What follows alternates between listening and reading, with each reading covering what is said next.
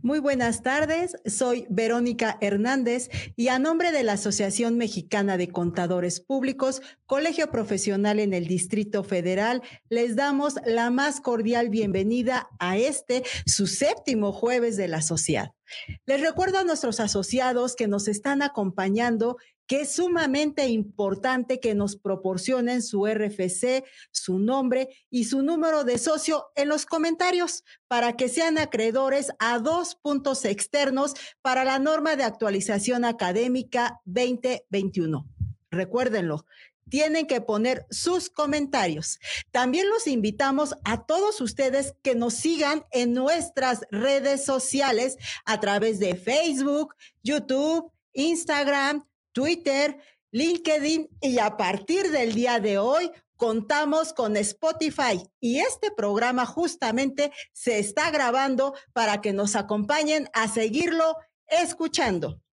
Pues bien, hoy tenemos invitados especiales y uno de ellos nos compartirá el tema en la parte técnica, la caída de los escudos de privacidad y el flujo transfronterizo de datos en la economía digital, impartido por el maestro Javier Martínez Cruz, quien es egresado de la Universidad Autónoma Metropolitana como licenciado en Administración.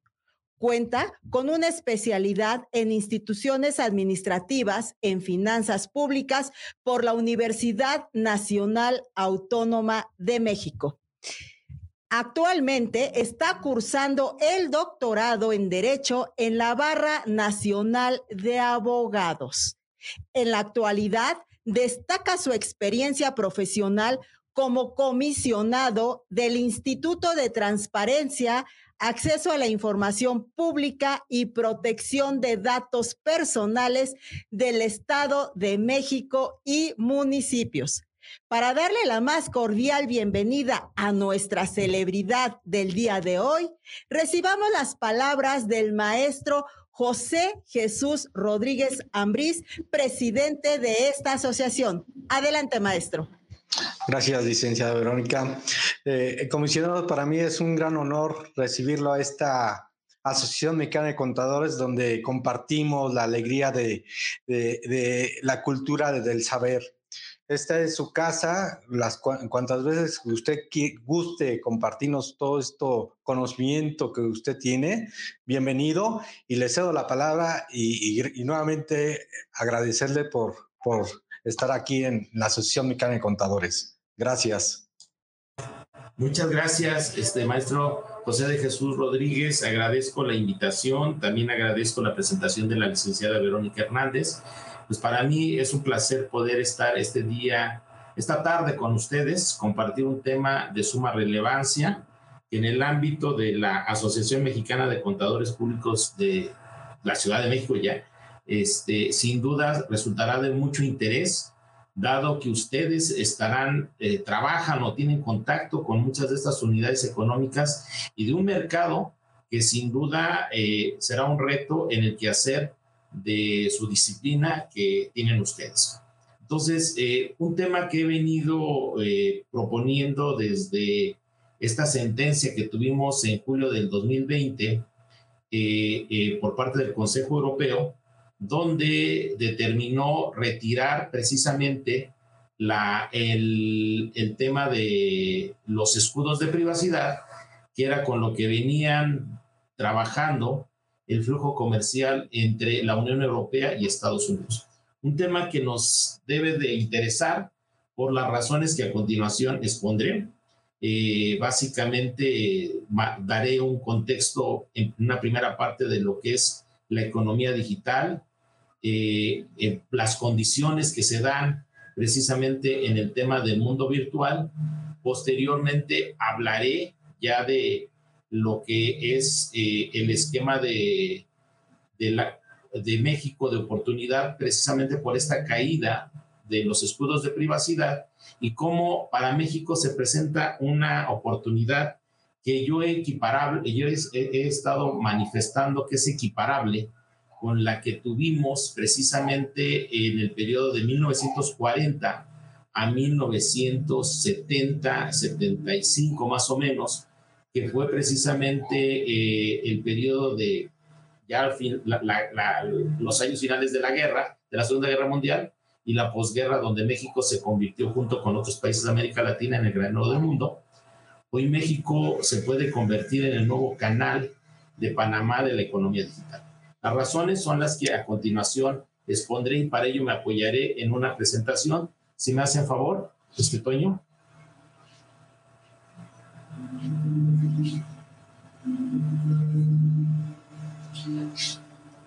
Eh, bueno, eh, el tema que hoy nos ocupa, como decíamos, es precisamente esta caída de los escudos de privacidad y cómo en el flujo transfronterizo de datos, eh, en el contexto de la economía digital, México cuenta con una oportunidad, creo que única, que si la sabemos aprovechar correctamente, estaremos generando el epicentro de la economía mundial precisamente eh, en América del Norte y pasando particularmente por nuestro país y generando condiciones de desarrollo sustentable eh, para todos los para todas las entidades federativas y regiones de nuestro país. La siguiente, por favor.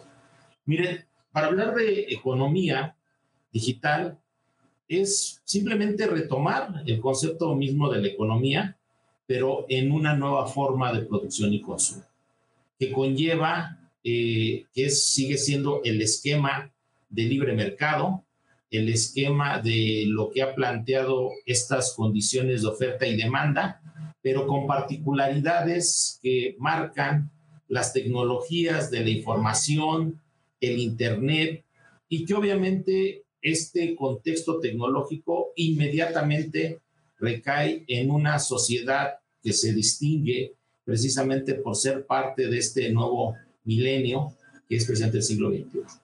Eh, todavía algunos, entre ellos, pues la presentación que traía inicialmente, hablamos de las nuevas tecnologías de la información y comunicación, pues ya de nuevo no tiene nada, por eso he decidido ya prescindir de, esta, de este término nuevas y hablar ya de las tecnologías de la información, en Internet, y que hoy en lo que se denomina la cuarta revolución industrial, sin duda marca nuevos paradigmas, nuevas características respecto al tema de los negocios, el empleo, los modelos de intercambio, este esquema de oferta y demanda, consumidores, eh, oferentes, que, que marcan una directriz precisamente para poder encauzarlos claramente, claramente en los 17 Objetivos de Desarrollo Sostenible.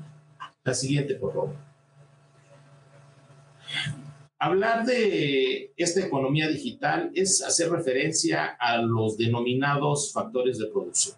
Factores de producción que sin duda es importante ubicarlos dentro del esquema de la, del concepto de infraestructura, de esta parte de, las tecnologías físicas de, los, de las plataformas, los programas, las, los nuevos perfiles del capital humano, las nuevas formas de los negocios en el ámbito de este mundo digital, el comercio digital como un elemento. Escuchábamos recientemente eh, estadísticas de INEGI, el 5% del Producto Interno Bruto eh, es sin duda representante de este comercio digital que eh, comparativamente con el año pasado en esta pandemia fue lo que en algún momento dado nos permitió salir a flote en, en esta pandemia que fue de impacto a nivel mundial.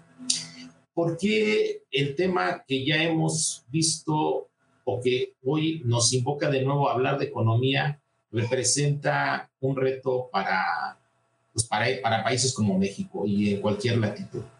Pues porque precisamente estas tecnologías, el Internet avanzado, hablar de las nuevas plataformas de comunicación en redes sociales, motores de búsqueda, que sin duda son plenamente aplicables. Todo el tema de inteligencia artificial va marcando características particulares que las sociedades no estábamos acostumbradas a enfrentar. La siguiente, por favor. Y es aquí donde nosotros tenemos que ver que el tema económico es un tema fundamental.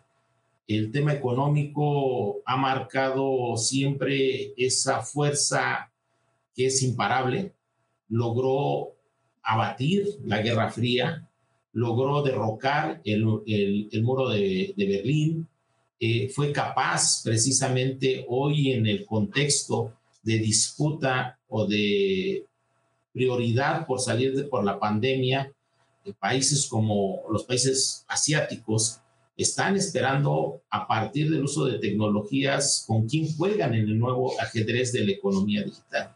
Y países como la Unión Europea, estos 27 países ya también empiezan a hacer sus respectivas estrategias con miras a volver a retomar este tema económico. A pesar de que estamos viviendo particularmente en países europeos, en países de América, eh, esta tercera ola, hoy ya se prioriza, al igual que atender los retos que se tienen en materia de salud, el tema económico.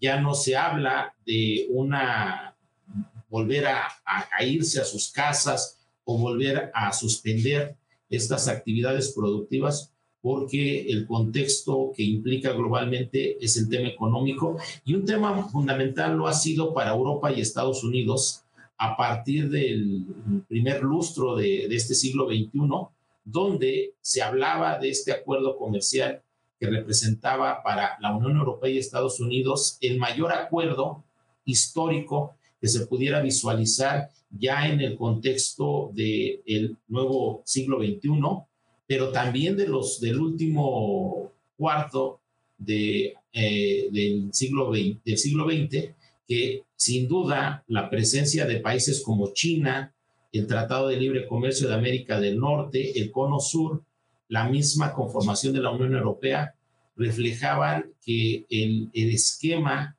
o el acuerdo principal que se podía lograr en este contexto de regionalización era el que se diera entre la Unión Europea y Estados Unidos. Las razones son muy claras. La siguiente, por favor.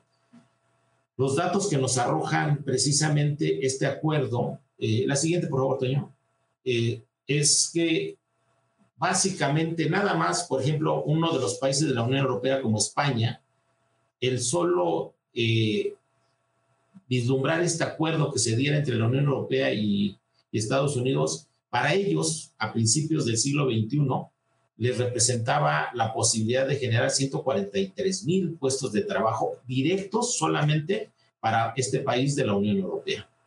Eh, la, la, proyección que llegó a tener este acuerdo comercial llegó a acercarse al 50% del Producto Interno Bruto Mundial.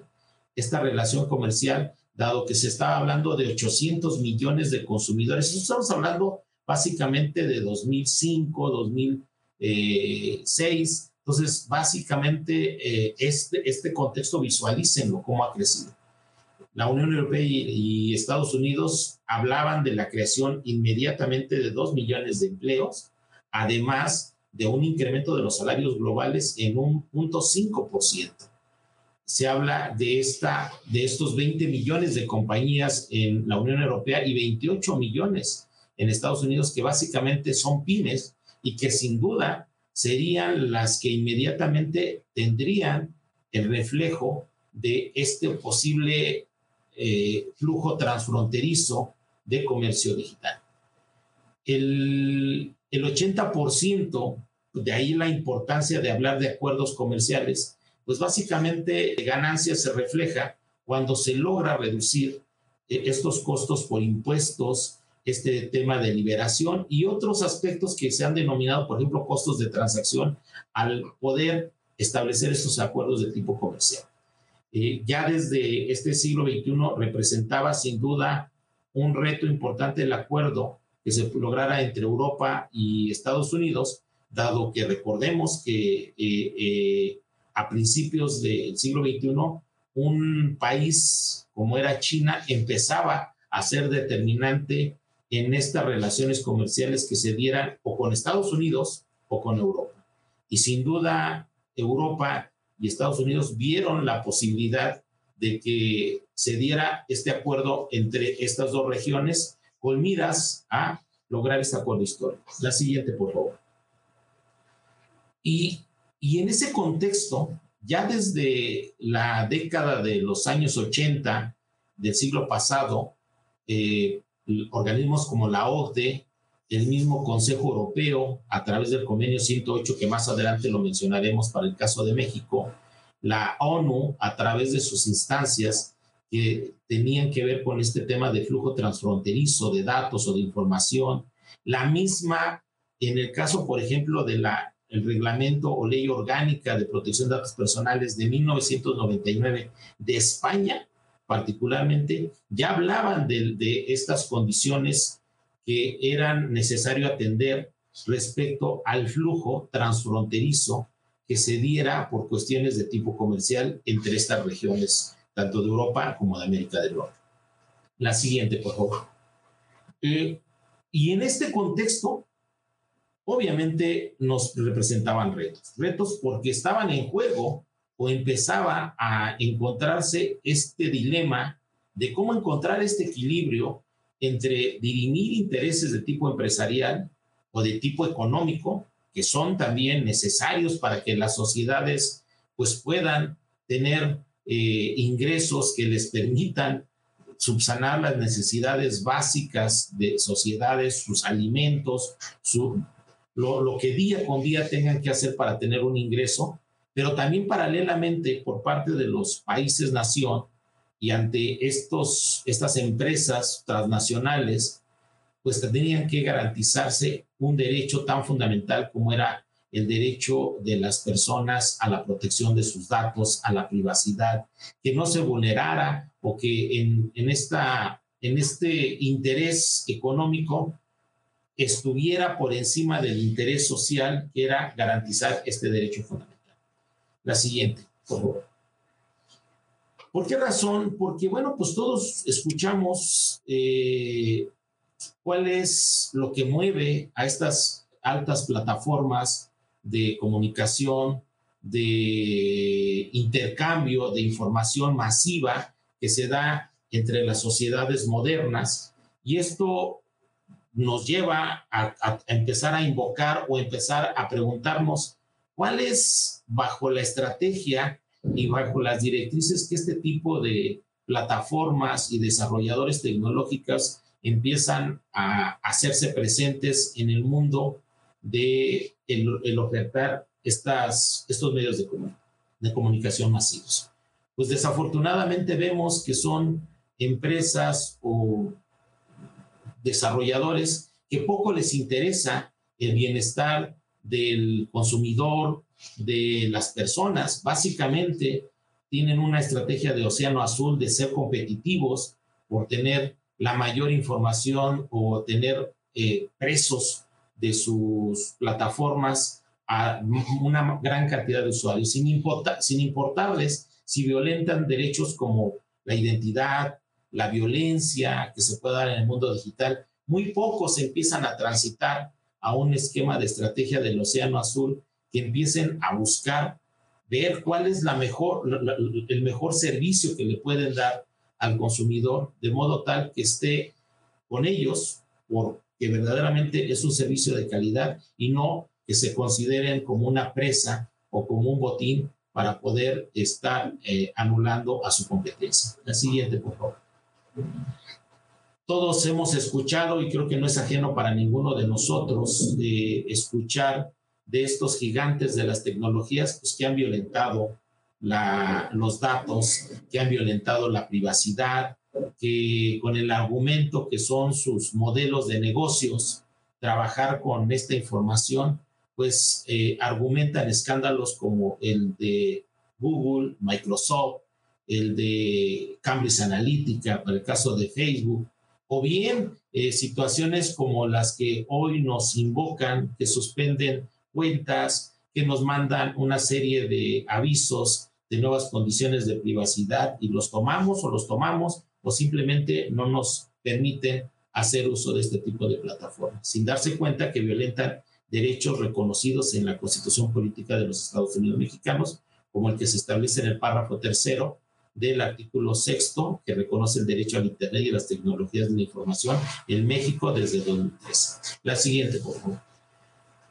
Y ellos cuando son, eh, ha sido tal la, el manejo que se les ha permitido en, algunos, en algunas regiones, ya ni siquiera hablamos de países, y el desarrollo de tecnologías que con la mano en las cinturas pueden hablar de barreras de mercado, decir con quién, con quién si quieren competir, quién se les puede representar si se representa un riesgo, inmediatamente adquirirlo, generar estas barreras de mercado, que obviamente son prácticas desleales que conllevan a que no hay una libre afluencia de oferentes y que también los consumidores tengan esa posibilidad de decidir con quién se mueven.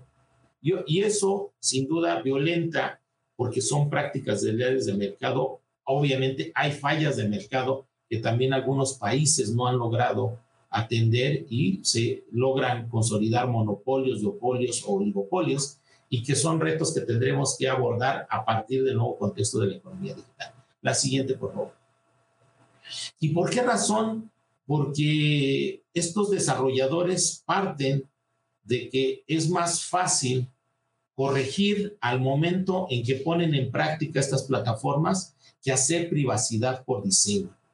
Hacer las cosas bien desde un principio. ¿Por qué? Porque no tienen conocimiento o poco les interesa eh, o ven como una limitante estas condiciones de privacidad, estas condiciones de previa autorización, y ellos consideran que estos son limitantes para los potenciales logros que se den si se desarrollan de manera abierta y posteriormente hacer una privacidad por defecto a partir de ya la práctica o de la implementación de estas plataformas cuando tenemos, como les digo, situaciones que han marcado escándalos y que sin duda han hecho voltear a ver qué tanto estos eh, de empresas y gigantes tecnológicos están cumpliendo con respetar la dignidad de las personas y no verlo simplemente como un producto o como un número para poder tener esa información y violentar derechos humanos fundamentales. La siguiente. Eh, el, el, concepto que ellos han visto de, esta, de este potencial que tienen estos pues, nuevos eh, profesionistas y, y, con obviamente con una capacidad innovadora, no dimensionan que errores o no respetar la privacidad nos llevaron a sucesos en la historia de la humanidad de la cual se avergüenza, yo creo que cualquier país o cualquiera persona que tuvo conocimiento de ese genocidio de 6 millones de judíos eh, por consecuencia de, en un contexto de la Segunda Guerra Mundial. El, el hacer ubicables, identificables a estas personas por una cuestión de religión y que los desarrollos tecnológicos de, de, de mediados del siglo XX fueran no para servir a la humanidad, sino para hacer estos actos grotescos como fue este genocidio y la muerte de 6 millones de judíos. La siguiente. Eh, por eso, eh, en esta obra de Thomas Friedman, que dice gracias por llegar tarde, él reproduce lo que su amigo Edward Teller le dibujó en una servilleta, tratando de explicarle por qué las tecnologías de la información, el Internet, había logrado un alto potencial y que las, la organización de la sociedad, la sociología, el derecho, se había quedado muy rezagado. Y lo explicaba con una gráfica de este tipo, diciendo que, bueno, pues en sus inicios la sociedad lograba precisamente está por encima de estos desarrollos tecnológicos. Pero hay un punto eh, a mediados del siglo XX donde se consolida o se empieza a dar lo que se denomina la tercera revolución industrial y donde estas, estos, estas tecnologías de la información, el Internet, pues tiende a un crecimiento exponencial al infinito y el derecho, las, la organización de las sociedades sigue con su paso ahí permanente de crecimiento constante, es la línea roja, y la línea azul marino es la de desarrollo tecnológico. Entonces, pareciese que esas películas de ciencia ficción nos habían destinado a que ese era el futuro de la humanidad. Una inteligencia artificial que iba a dominar los destinos de las sociedades, que era galopante, indomable, incontrolable, en el contexto de lo que ya vimos de esos desarrolladores de tecnologías. No hay que ponerles frenos, decían, déjenlos libres, que ellos desarrollen su potencial, pero estas eran las consecuencias. Empezábamos a ver una inteligencia artificial que violentaba la dignidad humana, empezábamos a ver escándalos de Cambridge Analytica, escándalos de Google, escándalos de Microsoft y una serie de acciones de estas plataformas que no respetan la, la, intimidad, que no respetan la privacidad, que hay violencia contra grupos vulnerables y no pasa nada. Entonces, este, este parecía que era el contexto y así lo, así lo plantea en su obra Friedman al hablar de gracias por llegar tarde, porque decía, pues el derecho sigue caminando cuando vemos que ya la inteligencia artificial va sobre un tren bala, sobre un, o con un avance impresionante y se nos va y no lo podremos controlar. La siguiente, por favor. Por eso, a partir de, estas condiciones, autoridades de la red iberoamericana, autoridades de protección de datos, eh, el Consejo Europeo, han sido temas de discusión para ver de qué manera, ¿sí? precisamente se puede empezar a tener injerencia y control sobre este término de las tecnologías de la información, la inteligencia artificial, porque no es mala, no es mala como tal este desarrollo tecnológico. La siguiente. En, en, este, en el caso, por ejemplo, de el encuentro de autoridades que se dio en Bruselas, en Bélgica, en 2018, 142 autoridades que representaban a 82 países. Nos reunimos en Bruselas y se tomó la decisión por parte de estas autoridades de control y también estos países de establecer esta declaratoria relativa a la ética y protección de datos en inteligencia artificial.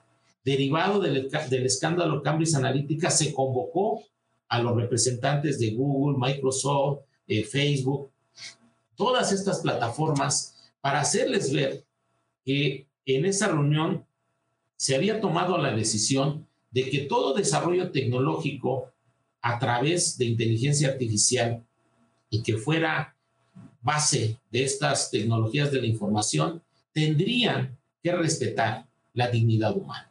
Y ese respeto se tendría que reflejar en garantizar la privacidad, garantizar la protección de los datos, garantizar la intimidad de todos estos usuarios de las plataformas. La siguiente, por.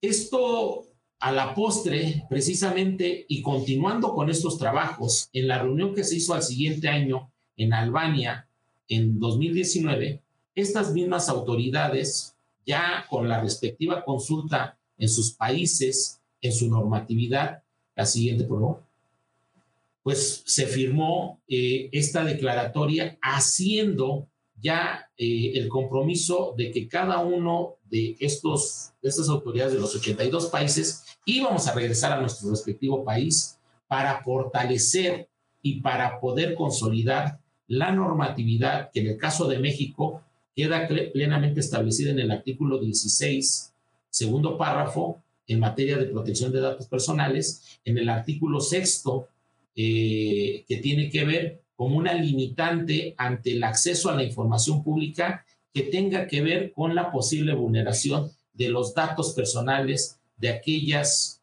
eh, ciudadanos que se acercan con las instituciones públicas y que otorgan por demanda de, de una función, un servicio una obra, ¿sí? Y entregan sus datos. Había la obligación de protegerlos y siempre garantizando, en el caso de México, en el mismo artículo 6, que se podría eh, dar ese derecho al Internet y las tecnologías de la información, pero siempre y cuando no se violentara la privacidad y la intimidad de las personas ante el uso de estas tecnologías de la información. La siguiente. ¿Qué, qué representó, por ejemplo, para México? tanto el INAI como el Infoen, que estuvimos presentes en esas reuniones tanto de Bélgica como de Albania, era regresar y ver de qué manera nuestros sistemas y tratamientos de bases de datos personales tendrían que trabajar con los nuevos estándares que ya planteaban estas autoridades y que México había firmado en, representación a través del INAI como autoridad de control reconocida eh, eh, por parte de estos países y el Infoen también como un integrante, pero obviamente la tutela la lleva el INAI.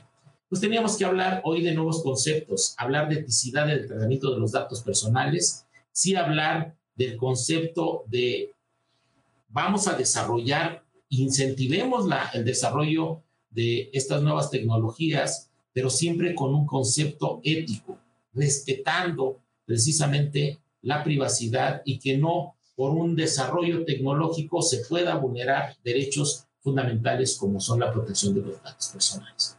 La siguiente.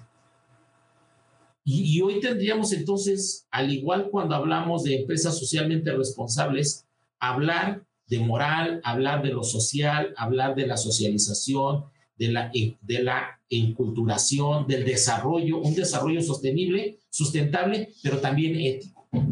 Y ese concepto de eticidad de los datos personales es algo que he venido promoviendo desde hace dos años para que sea parte importante de cualquier tratamiento de datos personales, de cualquier desarrollo tecnológico o de cualquier eh, aplicación en plataformas que conlleve eh, eh, utilización de datos personales. La siguiente, Y creo que hoy podemos, si vamos a hablar, como se habla, de estas empresas socialmente responsables como un tópico o como algo que es una etiqueta para poder respaldar o decir, estas empresas ayudan al desarrollo también de las comunidades, también, claro que podemos empezar a manejar este tópico de eticidad en el tratamiento de los datos personales y que sean costos de oportunidad que tengan que, pasar, que pagar aquellas empresas que no empiecen a interiorizar el tratamiento de los datos a partir del respeto a la privacidad, la intimidad y la protección de los datos de sus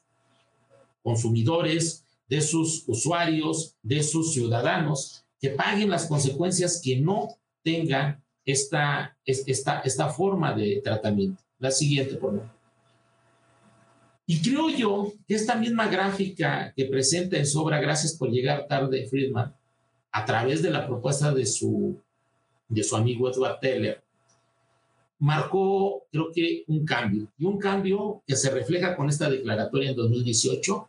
Y hoy lo que estamos viendo en países de la Unión Europea, en países como México, Uruguay y Argentina, que pertenecen al convenio 108, no así Estados Unidos, que no ha sido aceptado en, eh, en este club de autoridades, dado que Estados Unidos no tiene una, una ley de protección de datos personales. México sí.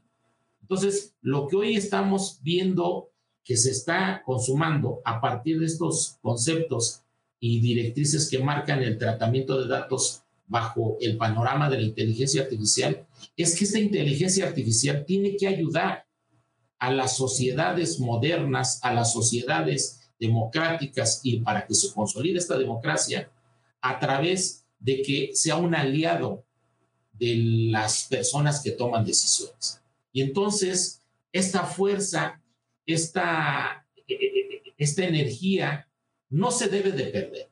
Así como está esa ley de la termodinámica que establece que la ley ni se crea ni se destruye, es cierto, esa fuerza y esa energía que tiene la inteligencia artificial debe de ayudar para que los marcos jurídicos y también estas sociedades empiecen a encontrar en la inteligencia artificial un aliado para tomar decisiones, un copiloto que nos permita siempre respetando la dignidad humana, la dignidad humana, la ética en el desarrollo de las tecnologías y el tratamiento correcto de las bases de datos, consolidar democracias y sociedades modernas para que sean precisamente garantes de un pleno desarrollo sustentable, sostenible, pero sobre todo respetuosa del Estado de Derecho en este siglo XXI. La siguiente, por favor.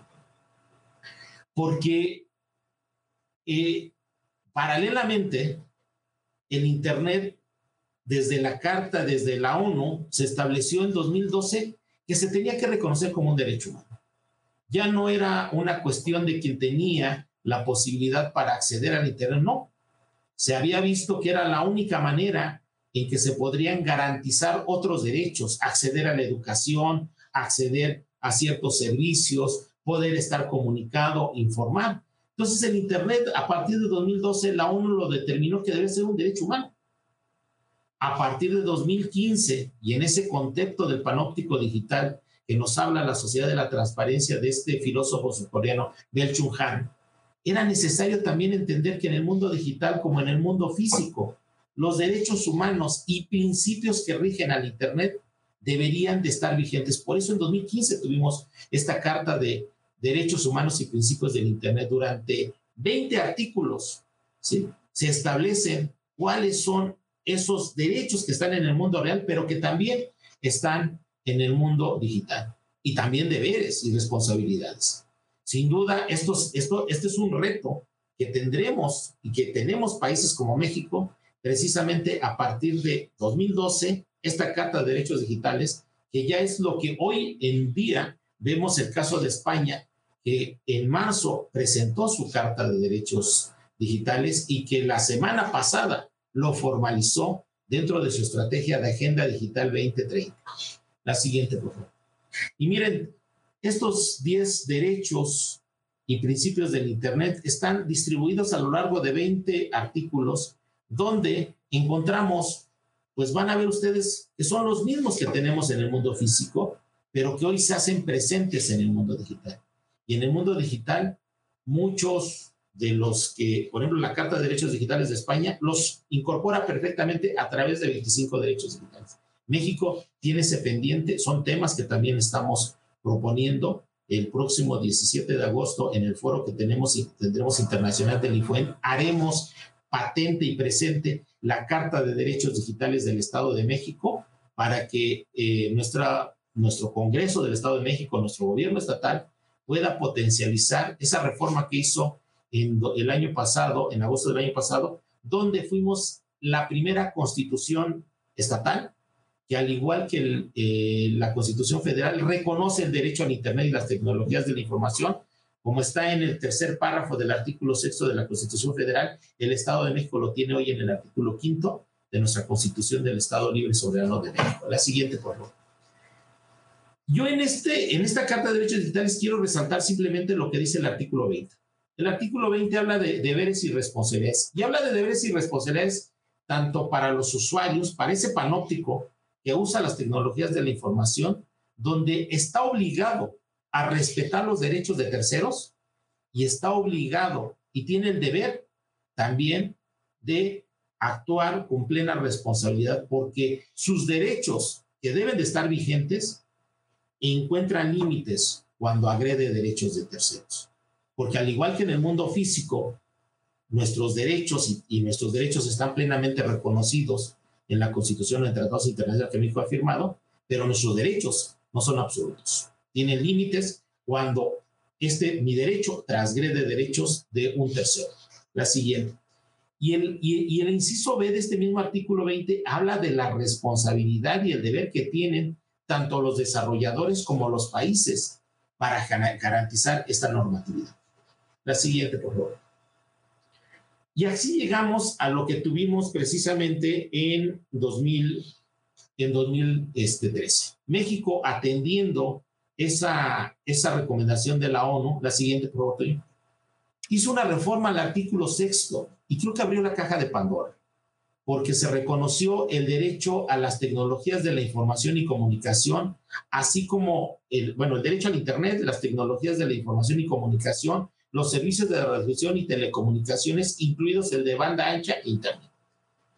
Un derecho que para México representaba un reto, porque no teníamos todavía las condiciones para que ese derecho se hiciera garante, y lo vimos ahora en el tema de la pandemia con la educación en línea, cuántos de los mexicanos, este derecho no fue real.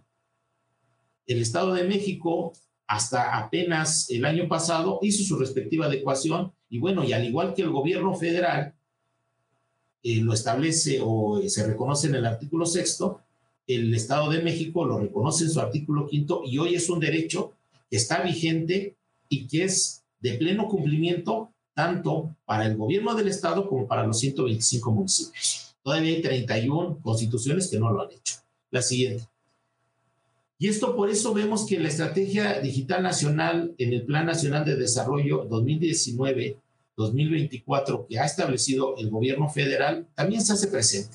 Entonces, no estamos inventando nada que no venga en el, en el, en el instrumento que es el marco de acción de las políticas públicas. Los objetivos de esta estrategia digital nacional son claramente transformación gubernamental, economía digital, transformación educativa, salud universal y efectiva, innovación cívica y participación ciudadana. Hoy empezamos a escuchar que se habla de gobiernos digitales, que se hablan de leyes, en el caso del Estado de México, de la ley de gobierno digital, en el caso de Michoacán, que también recientemente hizo su ley de gobierno digital, pero son leyes que tendrán que estar precisamente en este marco de interacción de la economía digital. La siguiente.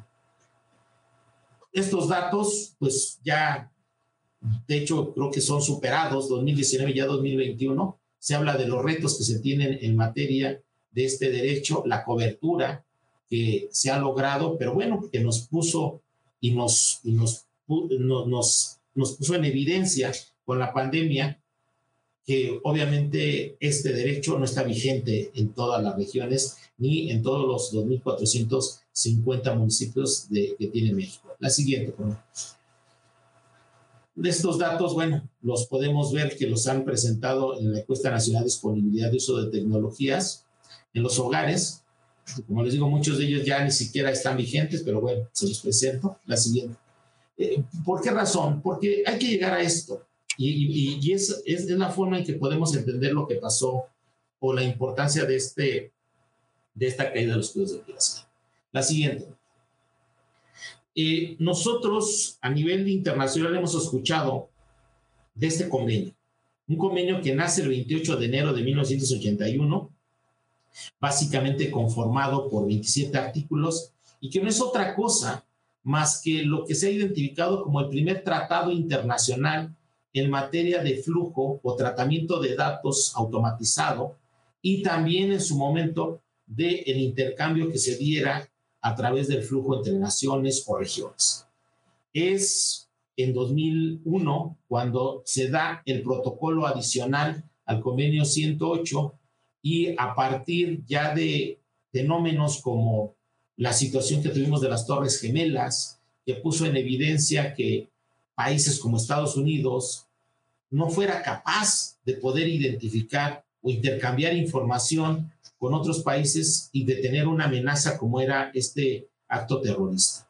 ¿De qué servían esos grandes desarrollos tecnológicos si no lograban poder hacer frente a amenazas como esta? O bien el tema migratorio y el tema económico ya no podría estarse viendo desde un punto de vista del ámbito de los mercados físicos, de las regiones, de las grandes distancias, lo que en su momento fue exitoso, que fue el canal de Panamá, para poder reducir el traslado de mercancías y no dar la vuelta hasta, hasta la parte sur de América y lograr ese intercambio entre América del Norte, Europa y la cuenca del Pacífico, los países del Pacífico, pues era, era, era un momento en que se tenía que visualizar los nuevos retos que se tenían. Por eso en 2001 se, se, se da este protocolo adicional al convenio 108, se incorporan tres artículos fundamentales que hacen básicamente hablar de este tratamiento de datos automatizados de las autoridades de control, el flujo transfronterizo de datos y los sistemas de seguridad para garantizar la no vulneración de estas bases de datos. Era un fenómeno que ya representaba para, pues para los países de la Unión Europea un importante mecanismo de intercambio o de garantizar este flujo transfronterizo, pero que estaban conscientes de que no eran solos. Había que formalizar y potencializar estas relaciones que se tenían con América del Norte, principalmente con Estados Unidos y también con otros países de Asia. La siguiente. Principios que, bueno, han sido fundamentales para que se considere, como les digo, un tratado internacional que garantice de manera segura y atendiendo a ciertas directrices este flujo transfronterizo que se diera en el marco del comercio digital. La siguiente, por favor. Eh, claramente dice que no se puede limitar este flujo transfronterizo a, fronterizo, a menos que por una cuestión de legislación netamente local fuera y se justificara, entre ellos, muchas de las veces, caso México concreto, por ejemplo, cómo poder garantizar esta plena protección que se puede dar de información que se pueda compartir con países de Centroamérica, por ejemplo, para el caso migratorio. ¿Cómo poder nosotros en algún momento dado tener la certeza que si se comparte con países de Centroamérica para intercambiar información de ciertos migrantes y poder decirles si vienen con ficha delictiva, cómo garantizar que este que no se vulnera, no se no se dé una vulneración precisamente o discriminación a estos datos o que ellos no compartieran los datos al ser países que no garantizan o países terceros que no son considerados de puerto seguro. La siguiente, por favor. El artículo 23 del convenio 108 abrió la puerta para que países no integrantes de la Unión Europea se pudieran incorporar o pudieran firmar este convenio. México no dejó pasar la oportunidad. Por eso, atendiendo e invocando este artículo 23, en 2018 vimos en el diario oficial de la Federación que México se, formaba parte del convenio 108 y se convertía hasta ese momento en el segundo país de América que lo firmaba. El primero que lo firmó fue Uruguay, México en 2018 y en 2019 vimos que Argentina se incorporó también a este convenio 108 y su protocolo adicional. La siguiente. Este convenio, como lo establece y por su naturaleza, tiene un alcance de tratado internacional. Por eso fue ratificado por el Senado y escuchamos también que se incorporó al bloque de constitucionalidad, dado que México se comprometió que con esta firma del convenio y teniendo una autoridad de control, que en este caso era el INAI, garantizara la protección de los datos, la privacidad y el correcto tratamiento de bases de datos que se pudieran estar intercambiando con Europa. La siguiente.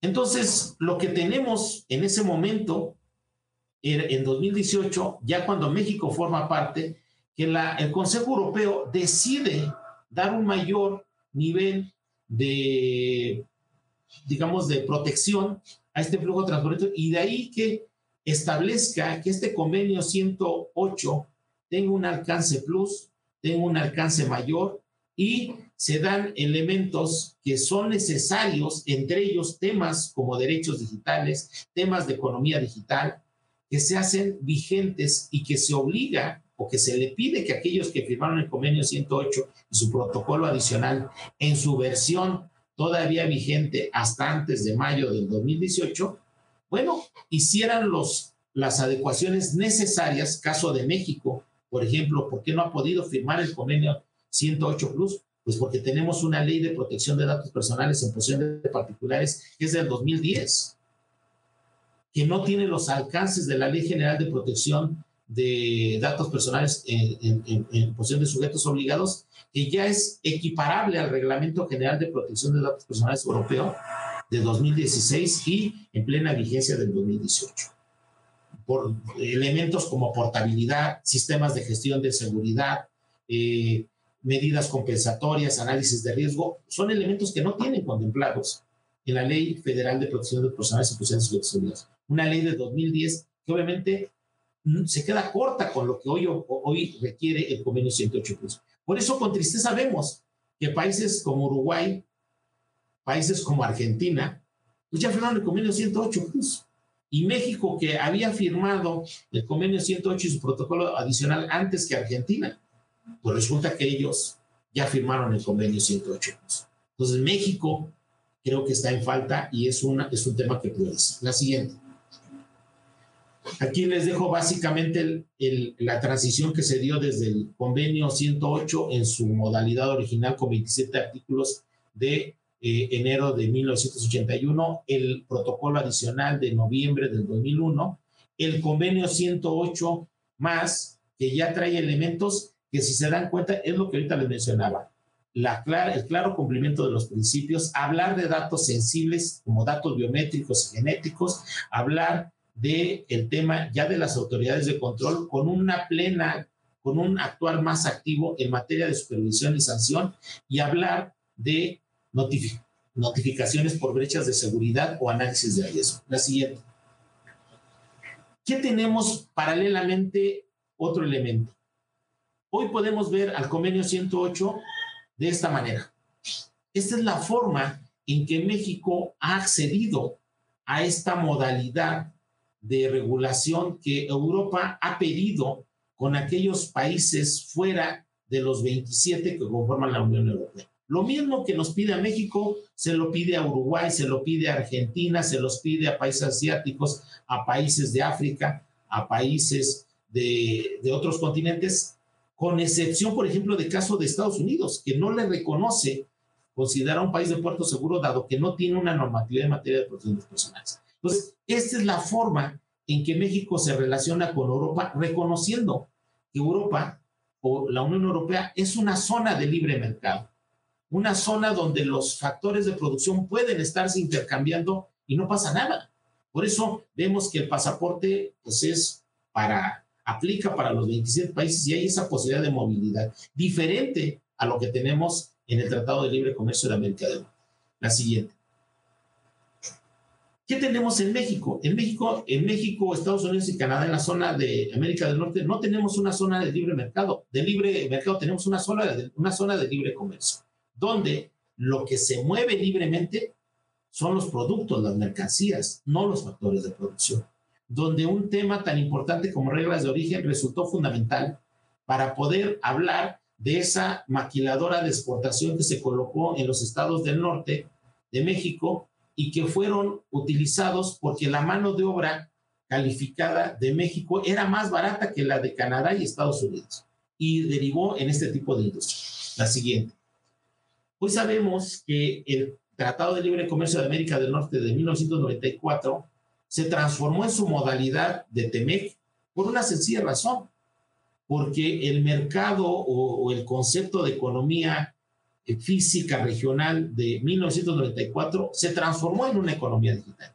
Y esos 28 capítulos que tenía el Tratado de Libre Comercio de América del Norte en su primera modalidad de 1994 se transformaron en 34 capítulos para la modalidad del TEMEC que es el mismo tratado de libre comercio, pero con un alcance en el ámbito digital, donde tenemos estos cinco capítulos que habla precisamente de flujo transfronterizo y tratamiento de datos personales. La siguiente.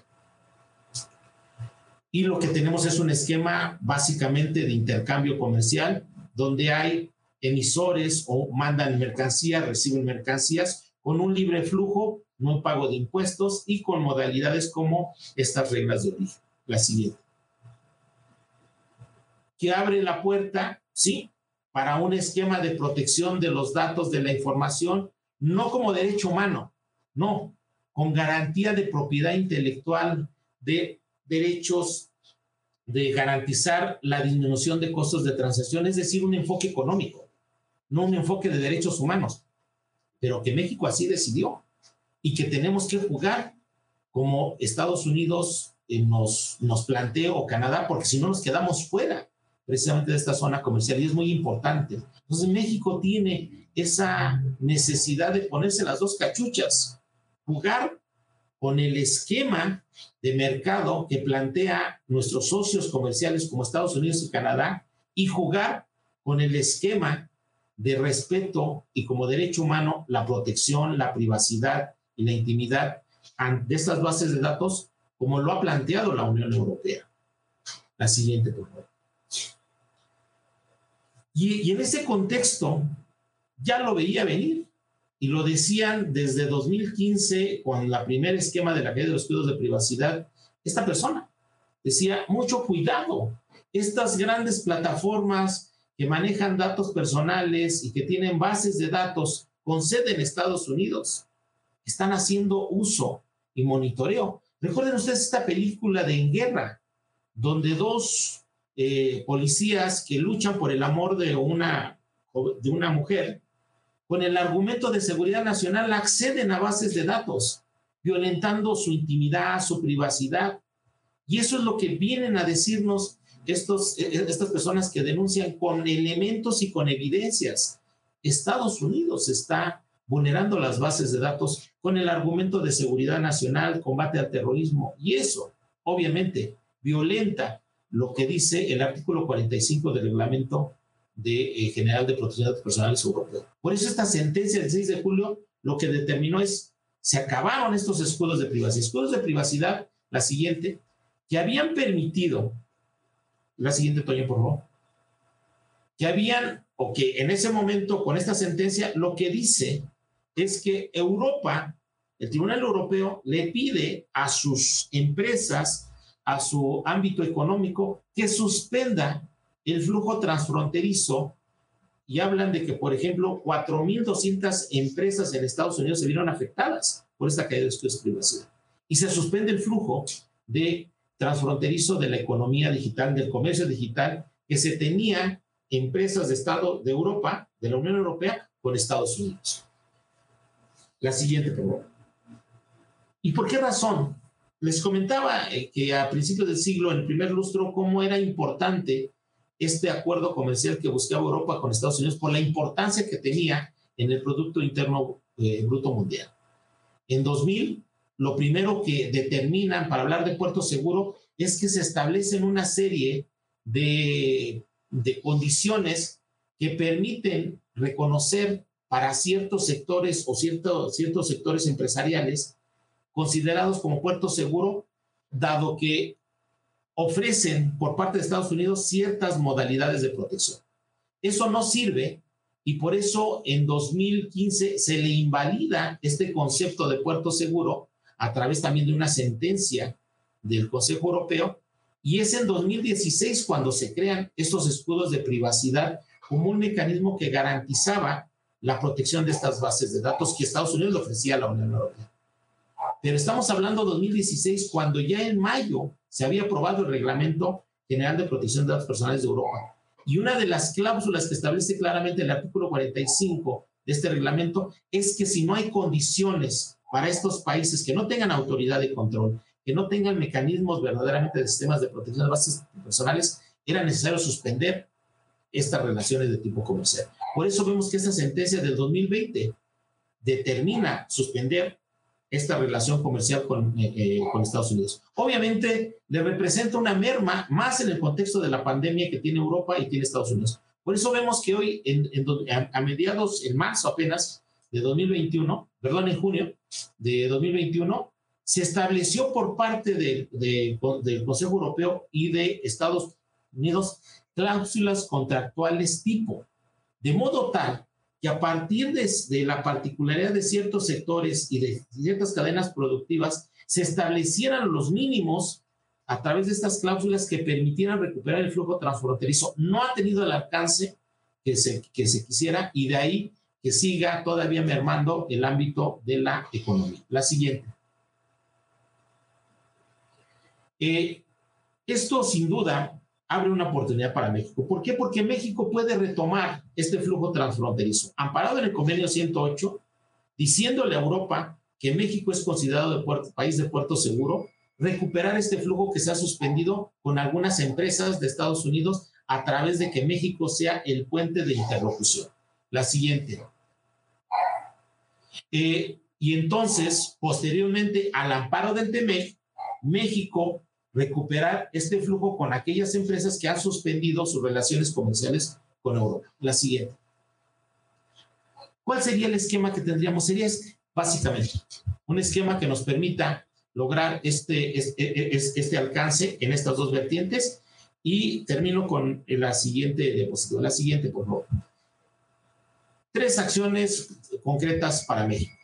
Primero, México tiene que defender que ese 5% del Producto Interno Bruto que se hace a través del comercio digital, a México no se le puede imponer estas sanciones a nuestras empresas, argumentando que muchos de estos servicios de Internet se hacen con empresas que están en Estados Unidos.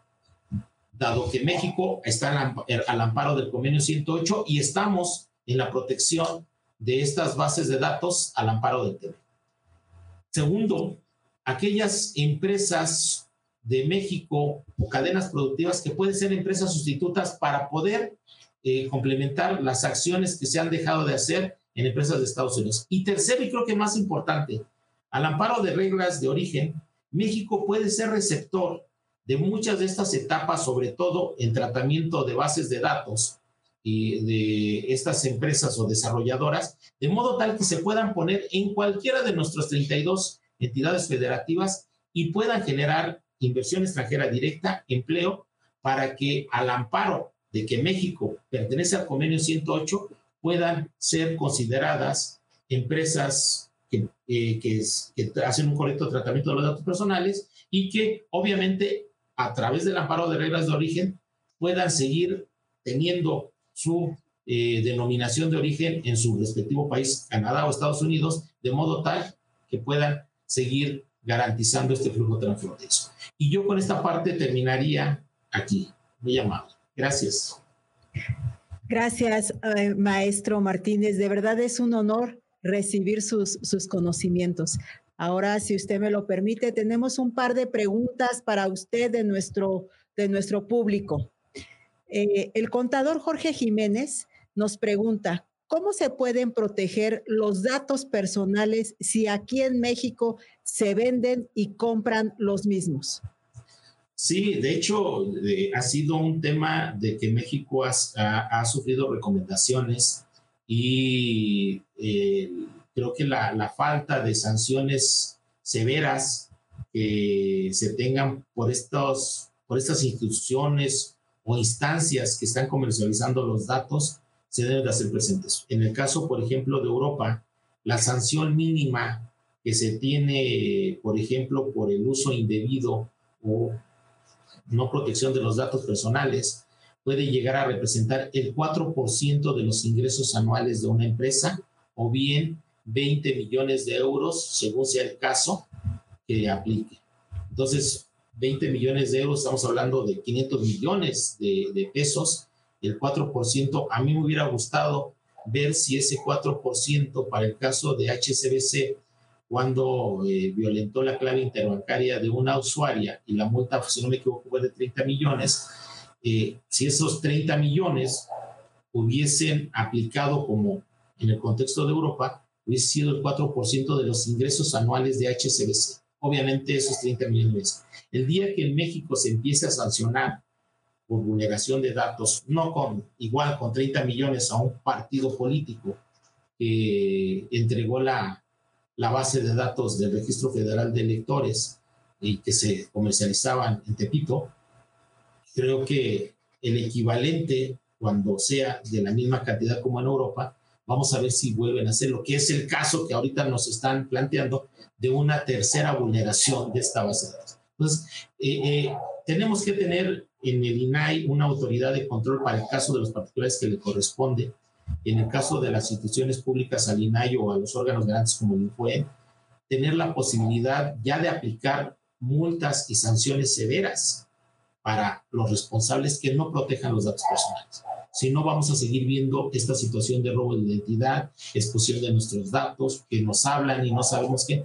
Y obviamente ni hay sanciones para estas empresas, no hay una reparación del daño. Tenemos que empezar a transitar eso. Y nada nos prohíbe, simplemente es aplicar a plenitud lo que dice ya sea la Ley General de Protección de Datos Personales y de Sujetos Obligados, o bien los alcances que nos dé la Ley Federal de Protección Personales en posesión de particulares, y si esas no nos alcanzan, hagamos una interpretación de lo que dice el artículo sexto, a, eh, segundo párrafo, del derecho a la protección de los datos.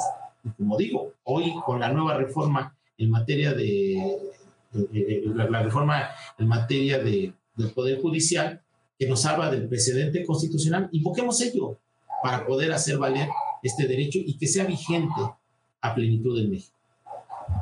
Gracias, maestro. Tenemos otra pregunta de, otro asistente.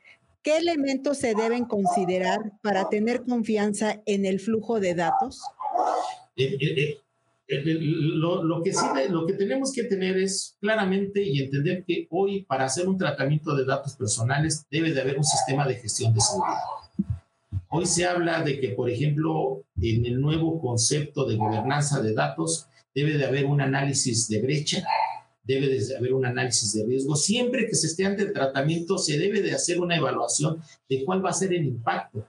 Y ante un posible de riesgo de vulneración, hay que notificarle al titular de los datos que va a haber un tratamiento y que hay una posible vulneración para que también el, responsable de los datos pueda hacer las, las correcciones o las acciones desafortunadas de lo que contaba hace rato.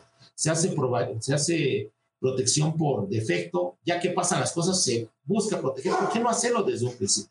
Entonces, yo he impulsado el sistema de gestión de seguridad, análisis de riesgo, análisis de brecha, medidas compensatorias, son elementos que tienen que estar presentes. Por ejemplo, hoy se habla del Padrón Nacional de Usuarios de Telefonía Móvil. Si vamos a hacerlo, o si se va a hacer a través del Instituto Federal de Telecomunicaciones, como se ha puesto, pues que nos hagan un análisis de riesgo, análisis de brecha, evaluación de impacto ante este tratamiento y qué medidas de seguridad va a tener. Porque si al rato nos vamos a enterar que esas bases de datos las van a tener el crimen organizado, los delincuentes o cualquier persona que nos esté extorsionando, pues que nos digan quién van a, contra, contra qué persona o cuál va a ser el responsable. Y todo ese tipo de cosas no los hemos visto en ninguna base de datos. Hoy para poder, este, los famosos montachoques, es muy fácil acceder a un registro de seguros, a un registro vehicular, y la gente que se dedica a hacer este tipo de acciones tiene claramente identificado qué vehículo tiene seguro de seguro contra siniestros y quiénes no lo tienen.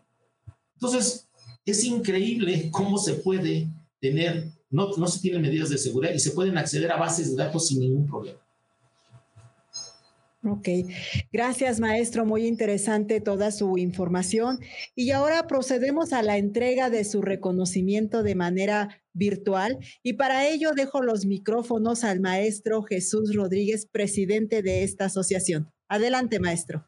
Gracias, este, la verdad muy un tema muy bueno. Yo creo que aquí lo que queremos es ser preventivos y no no crear las leyes ya cuando las necesitamos. Vamos, yo creo que un poquito atrasados. Y bueno, para nosotros, eh, toda esta información que usted comparte con nosotros es muy importante y bueno, que también que sepan nuestros asociados que se está trabajando en, en lo preventivo, ¿no? Y, y escucharlo pues, nos alegra de que e, es el camino y simplemente hay que empezar a, eh, pues a, exigir y a, exigir a dar resultados a, los gobiernos. Muchas gracias, este maestro Javier. Y a nombre de la Asociación Mexicana de Contadores Públicos, Colegio Profesional en el Distrito Federal, AC, otorga el presente reconocimiento al maestro Javier Martínez Cruz por haber participado como expositor en nuestro evento Jueves del Asociado, la caída de los escudos de privacidad y el flujo transfronterizo de datos en la economía digital. Ciudad de México, el día 29 de julio del 2021. Muchas gracias, comisionado, y nuevamente le reitero, esta es su casa. Cuando quiera nuevamente visitarnos, con gusto lo recibimos. Muchísimas gracias, que tengan muy buena tarde y saludo a todos. Bien, pues procedemos a, continuar con nuestro programa, pero antes les recuerdo a todos nuestros asociados que no olviden escribir sus datos ahí en los comentarios. Procedemos con nuestro siguiente tema del día de hoy en la parte cultural llamado factor de transferencia, impartido por el licenciado Guillermo Rivera Nova.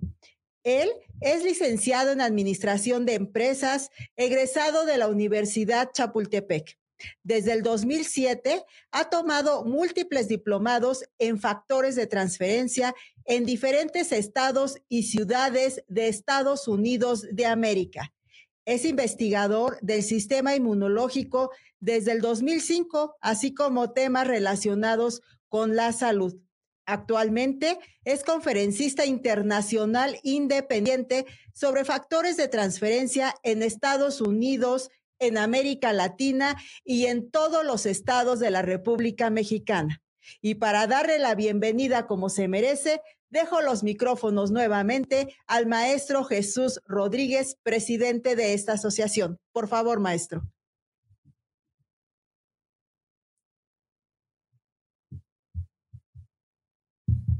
Maestro, su micrófono, por favor. Gracias, licenciada Verónica. Pues, eh, pues darle la bienvenida al licenciado Guillermo Rivera. Y bueno, que este es el espacio cultural y bienvenido y le cedo los micrófonos. Muchísimas gracias, gracias por la invitación. Es un placer estar aquí con todos ustedes en esta tarde, ya casi noche. Y bueno, para mí siempre es un gusto tener esta oportunidad de llevar un mensaje que siempre he llamado de salud, vida y esperanza, ¿verdad? La información que vamos a compartir con todos ustedes es una información científica eh, de una relevancia mundial y de un interés también de suma importancia ahorita, sobre todo por lo que estamos viviendo por la pandemia. Sin embargo, debo dejar primero claro que la plática es 100% informativa. Esta no es una plática que pretende promover la venta de ningún producto, pero es importante que usted preste toda su atención, ya que los factores de transferencia al día de hoy están considerados como el tercer descubrimiento más importante del siglo XXI. Pero para iniciar, bueno, pues eh, ya tenemos por ahí preparada la presentación. Yo creo que el primer, el primer video vamos a tenerlo, vamos aquí a, a dejarlo ahorita, ya no lo vamos a poner porque si no el tiempo ya ahorita estamos un poquito retrasados. Y vámonos directo a la pregunta que mucha gente se hace. Yo creo que usted ya ha escuchado algo acerca de factor de transferencia por medio de un vecino, de un familiar, ¿verdad? Y la pregunta es esa, ¿verdad? ¿Qué son los factores de transferencia? Bueno, pues simple y sencillamente, cada que usted escuche esta palabra, tiene que saber que es el nombre científico de una molécula. Vamos a ver la siguiente, por favor. Factor de transferencia es el nombre científico de una molécula, es decir, no es el nombre de un producto, es el nombre de una molécula que tiene como objetivo alimentar a uno de los sistemas más importantes de nuestro cuerpo. Fíjese que el tema de la salud es fundamental, estará de acuerdo conmigo, y con que se aprenda este párrafo, con que recuerde este párrafo, de alguna forma va a existir un mapa mental para que usted pueda traer de regreso la información que con mucho gusto le voy a compartir. Entonces, volvemos a repetir. Vamos a hablar de una molécula que es encargada o responsable de alimentar a uno de los sistemas más importantes del cuerpo humano. Pero para entender cómo es que al día de hoy llegamos a ser la creación perfecta, tenemos que recordar que los seres humanos, pues iniciamos, ¿verdad? Por ser una de las partículas más pequeñas que son los átomos, ¿verdad? Y un átomo cuando se junta con otro, crea una molécula. Se juntan las moléculas, crean células las células tejidos, los tejidos órganos y los órganos sistemas. Mire qué impresionante es nuestro cuerpo, qué maravilloso es nuestro cuerpo, que vea esta cadena de creación. Entonces, siempre me gusta compartir esta cadena de creación porque, repito, de lo que vamos a hablar es a nivel molecular. O sea, estará de acuerdo conmigo que la ciencia, la tecnología está avanzando tanto, a veces nos supera, ¿verdad? Va rapidísimo la tecnología y hablar de algo molecular pues no sería posible si no fuera gracias a la nanotecnología que, bueno, pues ya en muchos países primermundistas se está implementando para el desarrollo científico. México ya va avanzando en este tema, pero todavía se encuentra un poquito en pañales. Pero qué interesante. Vamos a hablar entonces a nivel molecular gracias a la nanotecnología. Vemos entonces que después de esta cadena de creación, es ahí donde llegamos a ser esta creación perfecta que se compone de puros sistemas, ¿verdad? Usted y yo nos componemos de puros sistemas eh, y que deben de trabajar en perfecta armonía, en un excelente equilibrio. Todos esos sistemas pues están eh, monitoreados, fíjese bien, están supervisados, respaldados por ese jefe de jefes, por aquel que se encarga de revisar que todos los sistemas hagan el trabajo para el que fueron contratados. O sea, el sistema más importante de su cuerpo es el sistema inmunológico. El sistema inmunológico se le ha subestimado durante muchos años. Eh, prácticamente del 2000 para atrás, en la carrera de medicina, se le dedicaba muy pocas horas al sistema inmunológico, ya que se pensaba que solamente estaba vinculado con gripas y diarreas, ¿verdad? Algo muy simple y sencillo. Sin embargo, déjeme darle un dato muy interesante. Se ha comprobado que el sistema inmunológico está vinculado con el 98% de todas las enfermedades que usted conoce. Así es, esas que se le vengan a la mente están vinculadas con un mal funcionamiento del sistema inmunológico. Pero vamos a poner ahora sí un pequeño video para comprender cómo funciona nuestro sistema inmunológico. Es algo simple pero profundo. Vamos a, a disfrutarlo. El sistema inmunitario es una red compleja de células con diferentes funciones. Primeramente, hablemos acerca de algunas de las defensas naturales del sistema inmunitario.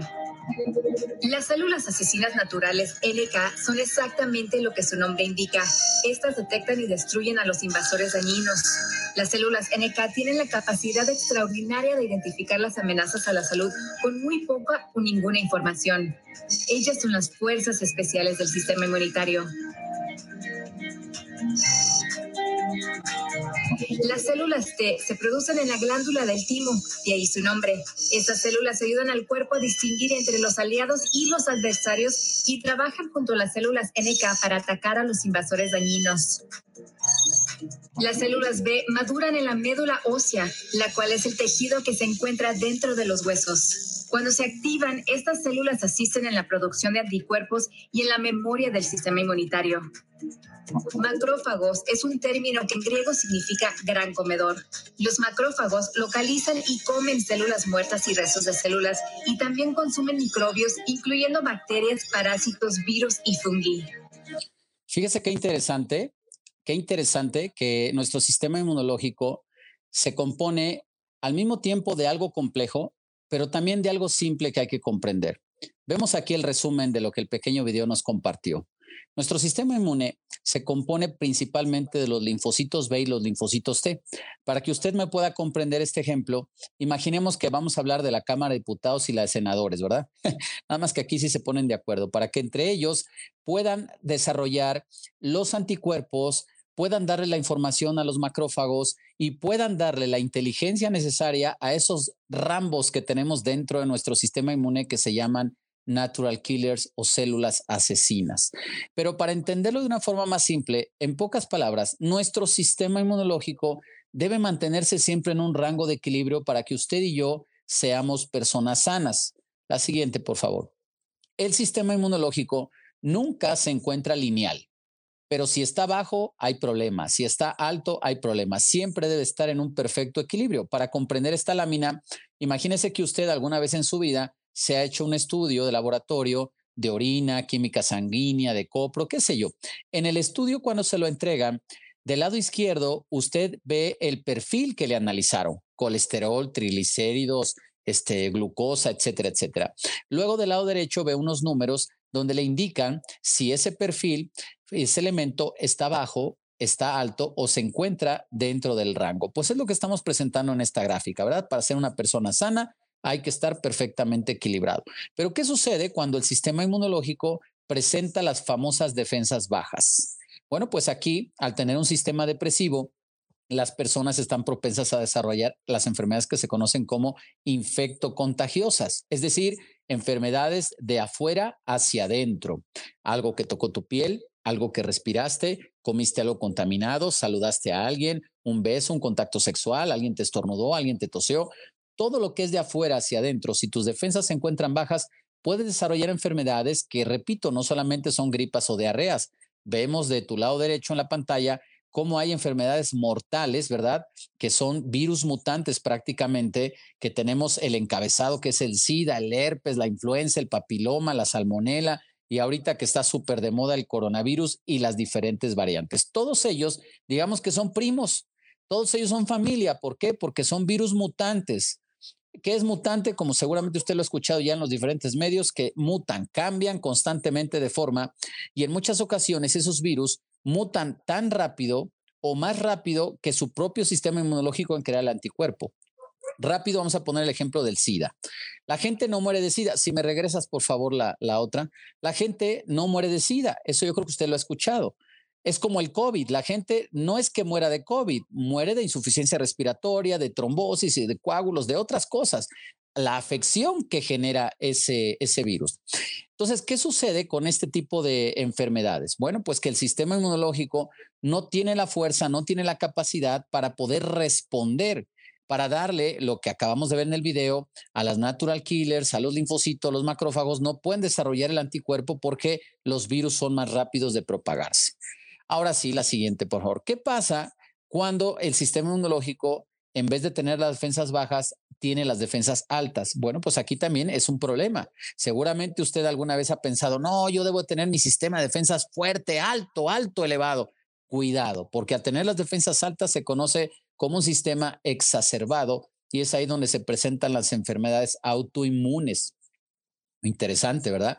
Esas enfermedades que para la mayoría de la comunidad médica le dicen que no tiene cura, que solo se controlan, ¿verdad? Y ahí cae usted en tratamientos que son de por vida y tristemente, pues eh, la mayoría de los tratamientos farmacológicos, si bien le pueden ayudar a controlar la enfermedad, pero también le generan efectos secundarios, ¿verdad? En otros órganos, en otros sistemas. Entonces, ahí vemos cómo el sistema inmunológico problemas de defensas bajas, pero también problemas de defensas altas. Entonces recuerde, la siguiente, por favor, nuestro sistema inmunológico siempre tiene que estar equilibrado. Diría la abuelita, ni muy, muy, ni tan, tan. Siempre tiene que estar equilibrado para gozar de salud.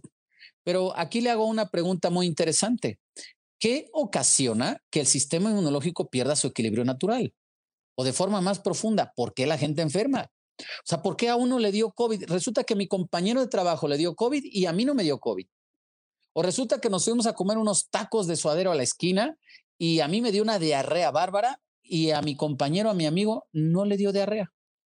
Fíjate qué interesante entonces. La gente no enferma por los virus y las bacterias, enferma por la falta de capacidad de su sistema inmunológico ante tal agresión. La Organización Mundial de la Salud nos dice que existen seis enemigos del sistema inmunológico de los cuales tenemos que cuidarnos.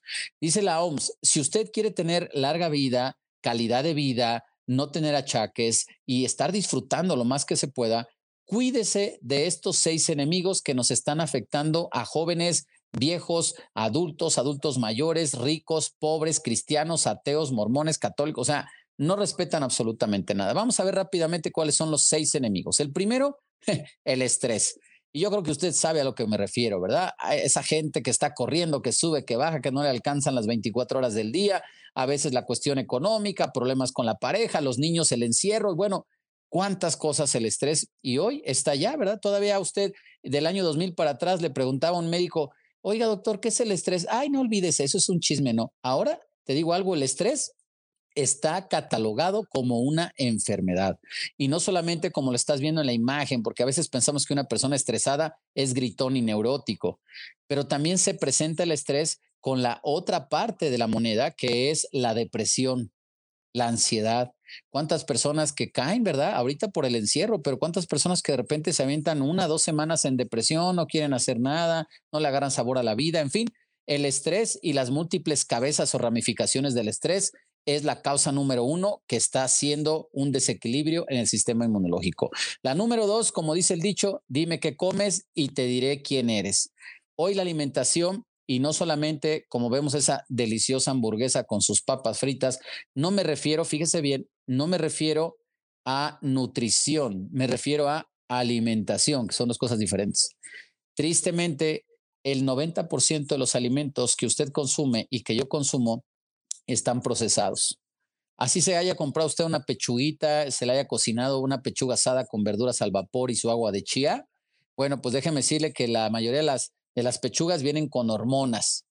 Las frutas y verduras con pesticidas, agroquímicos, aguas negras, fertilizantes y todo eso, ¿quién lo está consumiendo? Nosotros. O sea, no es la misma alimentación que hoy estamos consumiendo que la que consumían nuestros abuelos y qué decir nuestros bisabuelos. Enemigo número tres, la contaminación.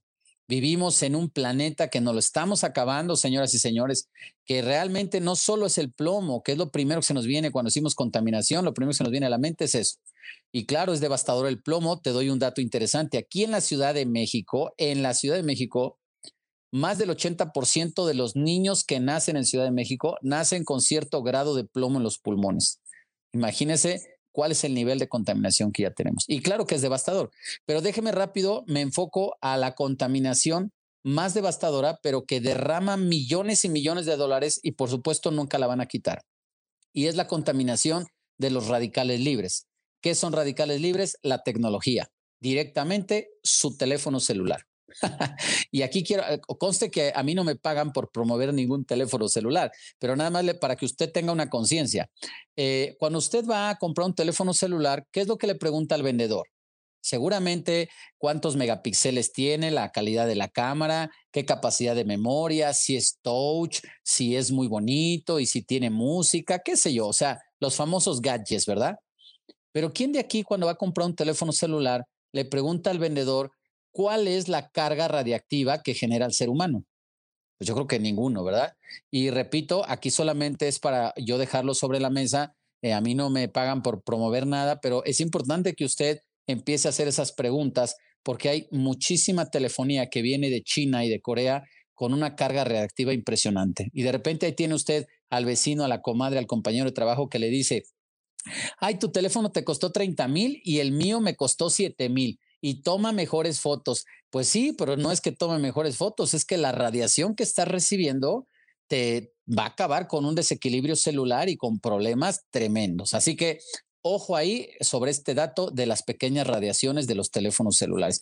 Por favor, mujeres, dejen de ponérselo en el pecho, dejen de ponérselo ahí en, el pantalón de mezclilla muy cerca de los ovarios.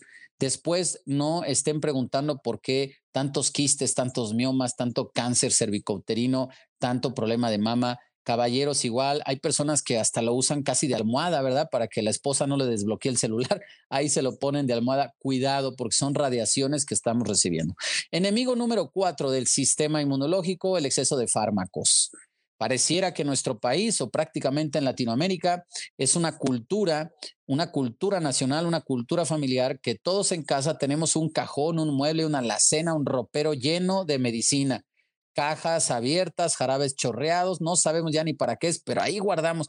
Nada más abre usted la puerta de ese mueble y ¡pum! le llega el olor de todo ese químico, todo ese fármaco. Y le digo una cosa, hoy los seres humanos estamos despertando a lo natural. Hoy estamos conscientes todos un medicamento, si bien te puede ayudar en algo, repito, pero te va a generar un efecto secundario. Una vez un señor me dijo en una conferencia, Oiga, disculpe, yo llevo 10 años de diabético y gracias a los fármacos me he podido controlar el azúcar. Ahora estoy siempre con 90 de azúcar.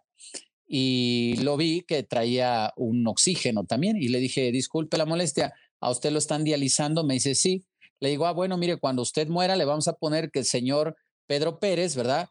Eh, lo felicitamos porque murió con 90 de azúcar, siempre controlada su azúcar, pero los medicamentos le generaron una insuficiencia renal que lo llevó a la tumba. Entonces, ¿qué caso tiene controlar una enfermedad con un medicamento si te va a descontrolar otros órganos o sistemas? Cuidado con el exceso de fármacos. Enemigo número cinco, el sedentarismo, la falta de ejercicio. Más ahora con el encierro, ¿verdad? Muchas personas eh, no se mueven, no se mueven, no se mueven. Ya todos los jóvenes quieren pedir todo por Rapid, por las aplicaciones.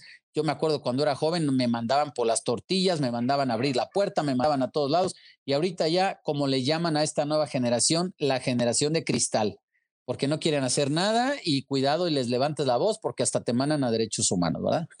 Pero bueno, aquí por favor hay que movernos.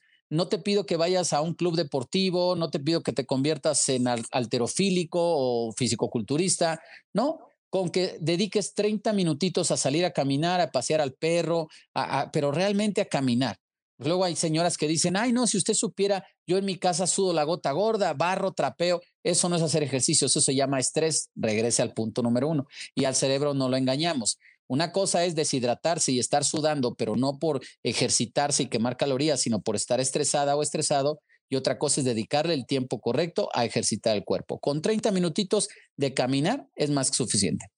Y enemigo número 6, eh, la vejez prematura. El enemigo número 6 es la consecuencia de los cinco anteriores. ¿Cuántas personas no conocemos, verdad? Yo sé que los que están aquí conectados no. Los que están por allá en otro lado, conocemos esa gente que tiene 40 años, se ve de 50 y se siente de 60.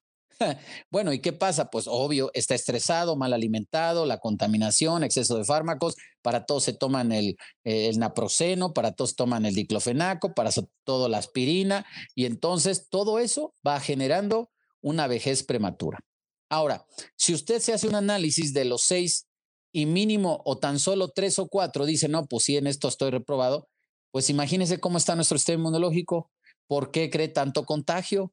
Pues ¿por qué? Porque no podemos hacer nada en contra de estos seis enemigos que nos marca la OMS. Pero la pregunta y donde viene lo interesante acerca del factor de transferencia es, ¿cómo puedo ayudar o contrarrestar estas, estas causas que me están afectando. O sea, ¿cómo puedo, a pesar de estas circunstancias, mantener mi sistema inmunológico equilibrado? La siguiente, por favor. Pues la respuesta es muy sencilla. Para mantener el sistema inmunológico equilibrado, a pesar de estos seis enemigos, es consumiendo los factores de transferencia de lo que se trata esta plática. Por eso te dije en un principio, yo no pretendo venderte absolutamente nada, solo te estoy dando la información de lo que va a hacer la molécula en tu sistema inmunológico. La siguiente, por favor. Cuando tú consumas los factores de transferencia, vas a obtener tres beneficios que van a ir directitos a tu sistema inmunológico. Tres beneficios. El primero es fuerza. Una fuerza que va dirigida para todos los que tienen sus defensas bajas. Sin importar qué tan bajo se encuentre tu sistema de defensas, el factor de transferencia va a ser capaz de estimularlo, de incrementarlo y de subirlo nuevamente al rango de equilibrio. La siguiente, por favor. Ahí vemos, ¿verdad? Una gráfica muy interesante donde en el Instituto de Longevidad en California se tomaron diferentes productos sin importar su origen. Es decir, no importaba si eran fármacos, si eran sintéticos, si eran herbolarios, de, todo tipo. Y los que más estimulaban el sistema inmunológico para incrementar la fuerza de eran nuestros factores de transferencia, que tenemos tres presentaciones. Uno capaz de incrementar hasta un 204%, otro 283% y nuestro producto estrella 437%. Por eso es que nos llaman a dar muchas conferencias a nivel mundial porque la gente está ávida de saber detalladamente qué hacen las moléculas de transferencia. Y se lo voy a explicar a continuación. Fíjese bien, si usted ha prestado atención de, aunque es una plática muy breve, ¿verdad? Hablar de sistema inmunológico, factor de transferencia y nanotecnología, bueno, nos llevaríamos semanas de seminarios para que usted le quedara todo muy claro. Pero fíjese bien, si usted consume el factor de transferencia y está presentando problema de defensas bajas, sin importar cuál es ese problema, como le comentamos al principio, sin importar la enfermedad. La gente a veces dice, es que tengo tal enfermedad. En realidad no nos preocupa la enfermedad. Lo que tenemos que identificar es si es un problema infecto contagioso de defensas bajas o autoinmune de defensas altas. Punto. Es ahí donde nos tenemos que enfocar. Ahora entonces, si es un problema de defensas bajas, al tener 437% de fuerza, usted va a tener la capacidad de inmediato de volver a llevar a su sistema inmunológico al rango de equilibrio para que su propio sistema inmunológico sea capaz de revertir la enfermedad. Muchas personas me han preguntado ahora en la pandemia, oye Guillermo, entonces el factor de transferencia me lo recomiendas, ¿verdad? Para que me cure del coronavirus. Le digo, es que el factor de transferencia no cura el coronavirus, tampoco cura el SIDA, ni cura el herpes, ni cura el papiloma. Le da la fuerza necesaria al sistema inmunológico para que el sistema inmunológico sea el que cure la enfermedad. Espero que estarme explicando de manera clara. Por eso es la molécula encargada de alimentar al sistema inmune. Mire, fíjese bien, no sé si me puedes abrir la pantalla conmigo, pero fíjese bien, permítame un minuto interactuar con usted de manera más personal. Seguramente usted ha escuchado que los sistemas, todos los sistemas que conforman nuestro cuerpo, tienen un elemento principal del cual se alimenta para que funcione bien. Repito, cada sistema de su cuerpo tiene un elemento principal del cual se alimenta para que funcione bien. Ejemplo, su sistema óseo, los huesos, se alimentan de calcio. Ese es el elemento principal. Su sistema respiratorio de vitamina C. Ese es el elemento principal. Su sistema nervioso de complejo B. Ese es el elemento principal su sistema muscular de proteína. Entonces, al entender esto tan simple y sencillo como la escuelita, ¿verdad? Que cada sistema tiene un elemento del cual se alimenta para que funcione bien, si yo le pregunto, ¿y qué le da al sistema inmunológico? Pues puras penas. Usted, la mayoría de la gente no sabe de qué se alimenta el sistema inmunológico. Bueno, me han tocado médicos que cuando le pregunto de qué se alimenta el sistema inmunológico, la respuesta que me dan es, pues hay que consumir frutas y verduras, tomar agua, hacer ejercicio y no estresarse. Le digo, a ver, espéreme, ese es un consejo de salud, pero no es de lo que se alimenta el sistema inmunológico. Entonces, ahora está comprendiendo usted, armando el, rompecabezas. El sistema inmunológico se alimenta de factor de transferencia, ¿ok? Seguimos entonces con la presentación, estamos ya por concluir. Ahora bien, el factor transferencia no solamente le da la fuerza para todos aquellos que tienen defensas bajas, también el segundo beneficio es para las personas que tienen enfermedades autoinmunes porque ahora les va a entregar inteligencia. ¿Por qué alguien desarrolló una enfermedad autoinmune? Porque su sistema inmunológico se convirtió en sistema inmuno ilógico. Entonces, en vez de reconocer a su amo y protegerlo, lo terminó atacando. Permítame usar este ejemplo tan sencillo. Imagínese por ahí este, que usted tiene un perrito, ¿no? Y este, o un perrote, no sé el tamaño, pero cada que llega, pues el Firulais le mueve la colita y le hace fiestas y todo muy emocionado. Pero resulta que de repente un día llega usted a su casa y el Firulais le empieza a gruñir y se le avienta mordidas. Oye, Firulais, si yo soy tu amo, pues imagínese, así de agresivo se pone el sistema inmunológico cuando pierde la inteligencia. ¿Y qué es lo que hace la molécula del factor de transferencia? Entra a tu sistema inmune y es capaz de estar haciendo una entrevista personalizada con cada una de tus millones y millones de células que conforman tu cuerpo para identificar células buenas de células malas. O sea, imagínese que va a ser un recorte personal.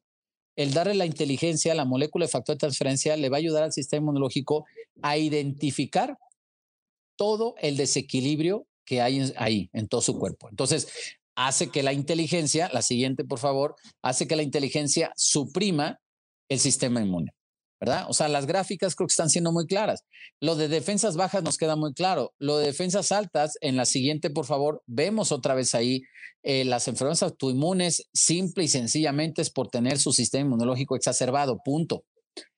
Vuelvo otra vez, gente que nos dice, ay, es que yo tengo el mal de la silla turca. Tengo el mal del no Hopkins, tengo y, nombres que tú dices, ah, caray, ¿eso con qué se come? Es que no nos debe interesar el nombre y el apellido de la enfermedad. Repito, lo que nos debe, debemos de enfocar es saber si fue infecto contagioso o autoinmune.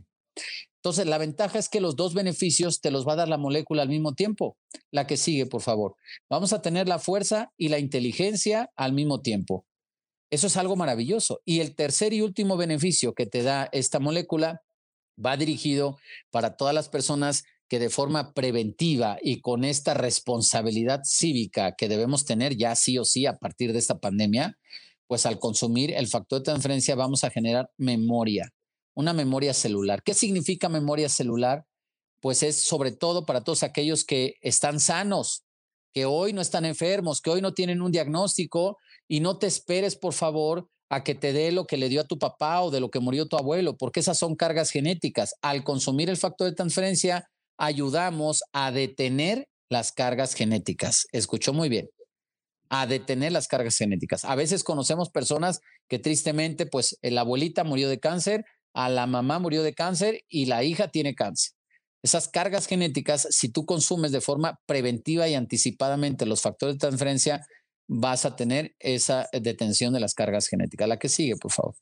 Ahora, entonces, veamos la siguiente gráfica. El factor de transferencia se conoce en la comunidad médica científica como un inmunomodulador. ¿Ok? Inmunomodulador, porque hace las dos funciones al mismo tiempo. Si las defensas están bajas, las sube y si están altas, las baja. Imagínese usted, ahora vamos a usar otra, otra ejemplo. Eh, en la esquina de donde usted vive, aunque viva en el Pedregal, en Chapultepec o en Tepito, donde usted viva, en la esquina hay un poste y arriba del poste hay un regulador de voltaje, ¿cierto? Un transformador. Bueno, para entender lo que hace la molécula y el sistema inmunológico, pues ese regulador de voltaje recibe la, corriente, ¿verdad? La alta tensión, pero por eso se llama regulador, porque aunque llega de alta tensión, la regula y la filtra para que llegue el voltaje necesario a su casa, ni muy, muy, ni tan, tan. Porque si llega un bajo voltaje, no, pues ni la tele prende, ni el microondas funciona. Si llega un alto voltaje, se queman todos sus aparatos. Por eso el regulador de voltaje dosifica la corriente para que todos los aparatos de su casa funcionen bien. Pues lo mismo el sistema inmunológico. El sistema inmunológico es un regulador celular para que todos sus sistemas funcionen bien. Por eso es el más importante de todos. Ahora, muchos me preguntan, para ir terminando, ¿dónde se encuentra y cómo se extraen los factores de transferencia? Bueno, pues esta imagen me encanta. Una imagen dice más que mil palabras, porque el factor de transferencia es un regalo de vida. El factor de transferencia no se puede fabricar. Escúcheme bien, el factor de transferencia no se fabrica, se extrae, que es diferente. El factor de transferencia viene como regalo de vida en esas primeras leches que la mayoría de las mujeres tienen esa gran bendición de darle a sus hijos cuando nacen, que se llama calostros. Pero ojo, no es calostro lo que nos referimos. Dentro del calostro, que dura de dos a cinco días de cada mujer, por cierto, dentro de ese periodo tan pequeño de calostro existe la presencia de esta molécula. Por eso, en 1949, el científico Sherwood Lawrence le bautizó como factor de transferencia, porque mientras la mamá le está dando pecho a su criatura, le está transfiriendo inmunidad, factor de transferencia. O sea, fíjate qué interesante, lo que la ciencia y la tecnología estuvo buscando siempre afuera, en la selva lacandona, en las frutas, en los estratos de no sé qué y en las mezclas químicas de no sé qué, terminó encontrándolo dentro de sí mismo. Seguro usted todavía se recordará que nos decían nuestros abuelos que niño que era lactado era más fuerte para toda su vida y que mientras más mamón, mientras más pecho le diera a su mamá, era más fuerte para toda su vida. Y tienen y tenían toda la razón, porque ahí es donde está. Fuera de la lactosa, la proteína, los nutrientes de alta calidad que tiene el pecho de la mamá, la molécula de inmunidad está ahí como regalo de vida. Entonces, ¿qué hacemos nosotros? Simplemente extraemos la molécula pura, libre de proteína, libre de lactosa, con la nanotecnología o sea que la pueden tomar mujeres embarazadas, la pueden tomar niños recién nacidos, la pueden consumir ancianos, la pueden consumir junto con su tratamiento farmacológico, no pasa nada. Le va a ayudar para mejorar la respuesta inmunitaria y el resultado que su médico le haya mandado. ¿Ok? La presentación de nuestro factor de transferencia solamente para que usted no se confunda si es que está interesado, porque luego ya en el mercado hay mucho pirata, hay mucha gente que tristemente y muchos laboratorios que lo comentaba el expositor anterior con una forma tan magistral, de repente encontramos personas que ya no tienen contenido de valor, que no tienen la ética profesional ni nada pero bueno, ahí está nuestra presentación. Viene en cápsula con la molécula disecada en polvo. Eh, cada frasco contiene 90 cápsulas y bueno, es una extracción, como lo dije, 100% molecular que hace que cada cápsula tenga 100 miligramos de factor de transferencia concentrado. ¿Ok? Bueno, pues eh, estamos terminando ya eh, la presentación. Ahí veo un poco de cartas credenciales yo le invito a que usted investigue más acerca de lo que es el factor de transferencia en páginas genuinas, por favor. Estamos en 150 países, eh, países como Alemania, Rusia, España, Inglaterra, Suiza, eh, Japón, China, países primermundistas, avalan toda la nanotecnología que se utiliza para extraer la molécula, los factores de transferencia y las presentaciones que tenemos para todos los sistemas y todos los órganos. Las personas que estén más interesadas, bueno, ahí dejamos los contactos de las asesoras, de las personas que pueden orientarle. Si es que quiere usted consumirlo, le pueden ahí orientar. Esta, repito, no es una plática de ventas, no es una plática que promueve absolutamente nada, más que la información profesional de que esta molécula le está salvando la vida a miles de personas en todo el mundo. No es un medicamento, no es un extracto de frutas, no es una droga. Ya lo expliqué detalladamente, pero para aquellas personas que a veces todo lo que ven en pastilla lo asemejan a medicamento o a medicina, esto no es medicina. Esto es de ni siquiera si hay que darle una connotación al factor de transferencia, déjeme decirle que ni siquiera hay que decir que es de origen natural, porque cuando algo es de origen natural significa que es la extracción de una fruta, de una planta, de algo herbolario. Sin embargo, la connotación que se le da, como vieron la imagen del pecho de la mamá, es de origen biológico, o sea, algo todavía más puro y más avanzado. Ha sido un placer haber compartido con ustedes. Es una presentación muy rápida. Repito, hablar acerca del factor de transferencia nos llevaría muchísimos programas, pero para mí es un gozo poder contribuir con un pequeño granito de arena y más en esta pandemia que estamos cruzando, y la tercera ola aquí en México. Quedo a su disposición y regreso cámaras y micrófonos con la licenciada.